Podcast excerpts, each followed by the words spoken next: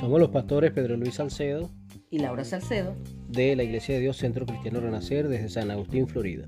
Te invitamos a unirte con nosotros para tener la lectura completa de la palabra de Dios este año.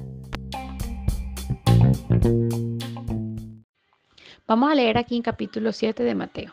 El primer título es Juzgar a los demás. Sabemos todos que no debemos juzgar a los otros, pero llevarlo a la práctica, capaz de forma inconsciente, puede que suceda esto.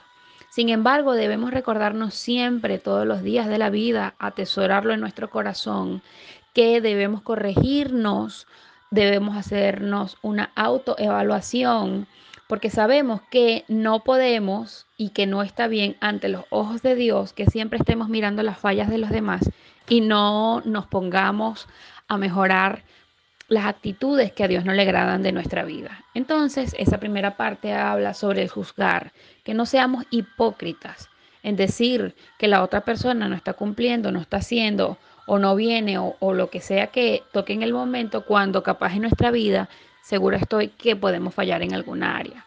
Que seamos, eh, que nos hagamos una crítica para nuestra vida, lleva con la mano de la acción y del amor para poder cambiar todas estas cosas. Después habla sobre la oración y la regla de oro. Dice que si tú lo buscas a Él de corazón, obviamente Dios va a estar allí para bendecirte, para honrarte, porque Él lo estableció así en la tierra. Y que eh, aun cuando nosotros le fallamos, Él siempre va a estar allí porque Él es nuestro Padre y te compara a ti o compara a, a todos los que son padres que si sus hijos tienen hambre, obviamente ellos les dan de comer y no les dan de comer una piedra, una serpiente o algún animal que pueda intoxicarlos, sino que realmente pueda ayudarlo y que pueda tener todos los nutrientes esenciales para el niño. Así se comporta Dios con nosotras. También nos habla sobre la puerta estrecha. Dice que debes entrar, entrar a la puerta estrecha. ¿Por qué la puerta estrecha? Porque esa puerta estrecha es la que te lleva al camino de la vida.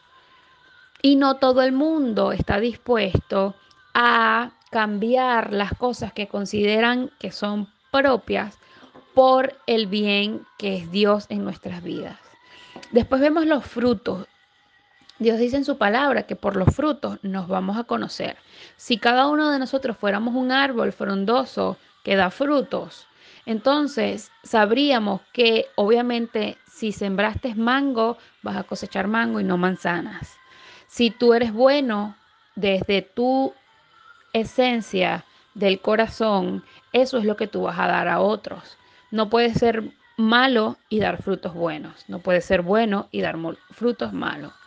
Después habla Jesús sobre, eh, para aquellas personas que dicen, sí, yo conozco en Dios, yo creo en Dios, pero no se comportan o no actúan conforme a la palabra de Dios, dice, apartados de mí, yo nunca los conocí. Porque una persona que conoce y a Jesús y cree en Jesús, pues se va a comportar como Él estuvo en la tierra. Vemos los cimientos que puede tener esa persona, lo vemos en el versículo 24, y dice que el que escucha y oye sus palabras se puede considerar como un hombre o una mujer prudente que edificó su casa sobre la roca. Puede que vengan tormentas, diluvios, ríos, vientos fuertes, tornados, pero esa casa no se va a mover porque escuchó a la verdad de Jesús en su corazón y la atesoró. Esas tormentas pueden eh, compararse con problemas a tu vida, sin embargo, mientras tú conozcas quién eres en Dios y eh, mantengas esa comunicación con Él, pues Él se va a glorificar en tu vida y no solo para ti, va a ser un ejemplo de vida para ti, sino para todo tu entorno.